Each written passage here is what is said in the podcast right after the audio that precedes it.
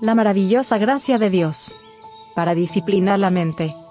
En tu mano está la fuerza y el poder, y en tu mano el hacer grande y el dar poder a todos. Primera de Crónicas 29, verso 12. La mente está constituida de tal manera, que debe estar ocupada ya sea con lo bueno o con lo malo. Si llega a un nivel bajo, se debe generalmente a que se le permite ocuparse de cosas comunes. El hombre tiene la facultad de regular y manejar la actividad de la mente, e imprimirle dirección al flujo de sus pensamientos. Pero esto requiere un esfuerzo mayor del que podemos hacer por nuestras propias fuerzas. Debemos fijar nuestra mente en Dios, si queremos tener pensamientos rectos y asuntos convenientes para meditar.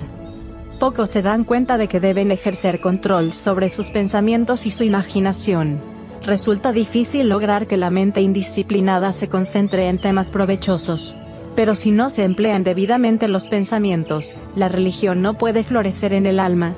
La mente debe preocuparse de cosas sagradas y eternas, de lo contrario albergará pensamientos superficiales y sin valor.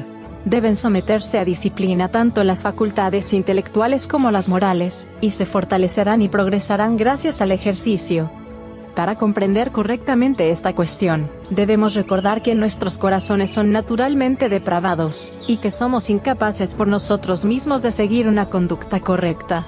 Solamente por la gracia de Dios, combinada con los esfuerzos más fervientes de nuestra parte, podemos obtener la victoria. El intelecto, tanto como el corazón, deben consagrarse al servicio de Dios. Él tiene derecho a todo lo que hay en nosotros. La búsqueda del placer, la frivolidad, y la disipación mental y moral están invadiendo al mundo con su influencia desmoralizadora.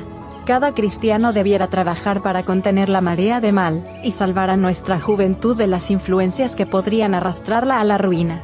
Que el Señor nos ayude a marchar firmemente contra la corriente. The Review and Herald.